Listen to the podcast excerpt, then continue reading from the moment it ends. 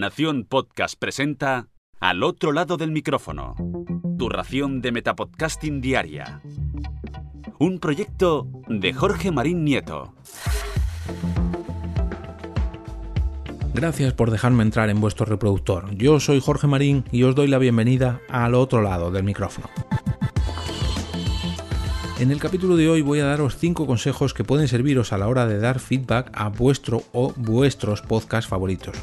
Con esto no me refiero a los típicos comentarios a modo de respuesta por un dato que hayan aportado durante el programa o un aplauso en forma de tweet o me gusta en Facebook. No, voy un poco más allá. Hablo más bien de dar vuestra opinión sobre el programa de una manera constructiva y respetuosa, sobre todo respetuosa. Un paso más allá del se oye bajo o la música está muy alta, etcétera, etcétera, etcétera. Vamos con estos cinco consejos. En primer lugar, debéis saber que no hay una regla básica a la hora de dar feedback, digamos, de modo crítico. El feedback positivo transmite confianza y provoca sensación de compromiso con el podcast. Y el malo, lógicamente, pues algo de frustración y desánimo. Y por eso mi primer consejo es que si vais a mandar algún tipo de feedback, comencéis primero con algún elogio. O sea, con algo de feedback positivo, digamos que si vais a dar cal, también deis un poquito de arena previamente para dar un poquito de las dos mitades y que no sea solamente una crítica sobre lo negativo. Segundo consejo, aunque vuestra intención sea la mejor posible, tened en cuenta el estado del podcast. Si es un programa veterano, seguramente no se sienta tan mal a la hora de recibir una crítica, pero si es un podcast con pocos episodios o si es alguien que acaba de empezar en el podcasting, puede recibir vuestras aportaciones de una manera muy pero que muy sensible e incluso puede hacerle hundir el proyecto.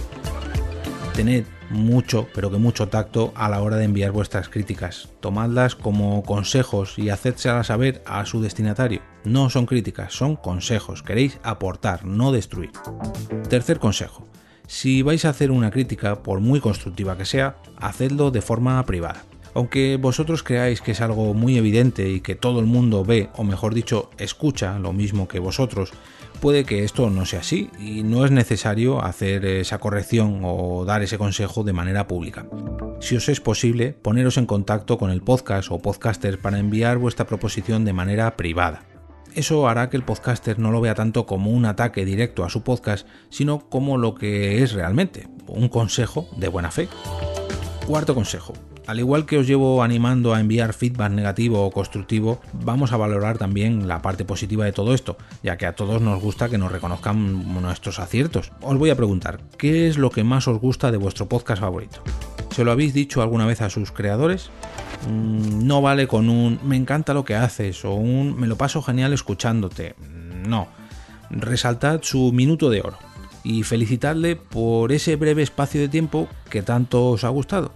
Y ojo, esto no es hacer la pelota, esto es reconocer lo que más os gusta o lo que más os ha gustado, al igual que hacéis con lo que menos os ha gustado. Quinto y último consejo, y este va tanto para los oyentes como para los podcasters, para ambos.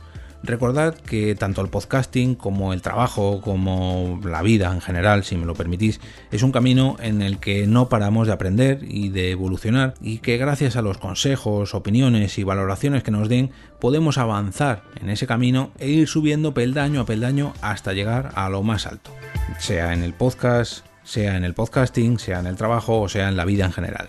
No os lo toméis todo a pecho y aprended de cada crítica. Y tras este último consejo motivacional, que parece que he sacado del mismísimo Dalai Lama, cierro este episodio esperando que os sirvan estos 5 tips a la hora de enviar vuestras opiniones a cualquier podcast. Como cada viernes, desearos un gran fin de semana lleno de podcasts que os gusten tanto como para intentar mejorar alguna de sus facetas con vuestro feedback y que acaben tarde o temprano en uno de vuestros lunes podcastero. No olvidéis acceder al canal de Telegram del podcast entrando en t.me barra al otro lado del micrófono para votar vuestro capítulo favorito de esta semana en la encuesta de cada sábado por la mañana. Y ahora me despido y como cada día regreso a ese sitio donde estáis vosotros ahora mismo, al otro lado del micrófono.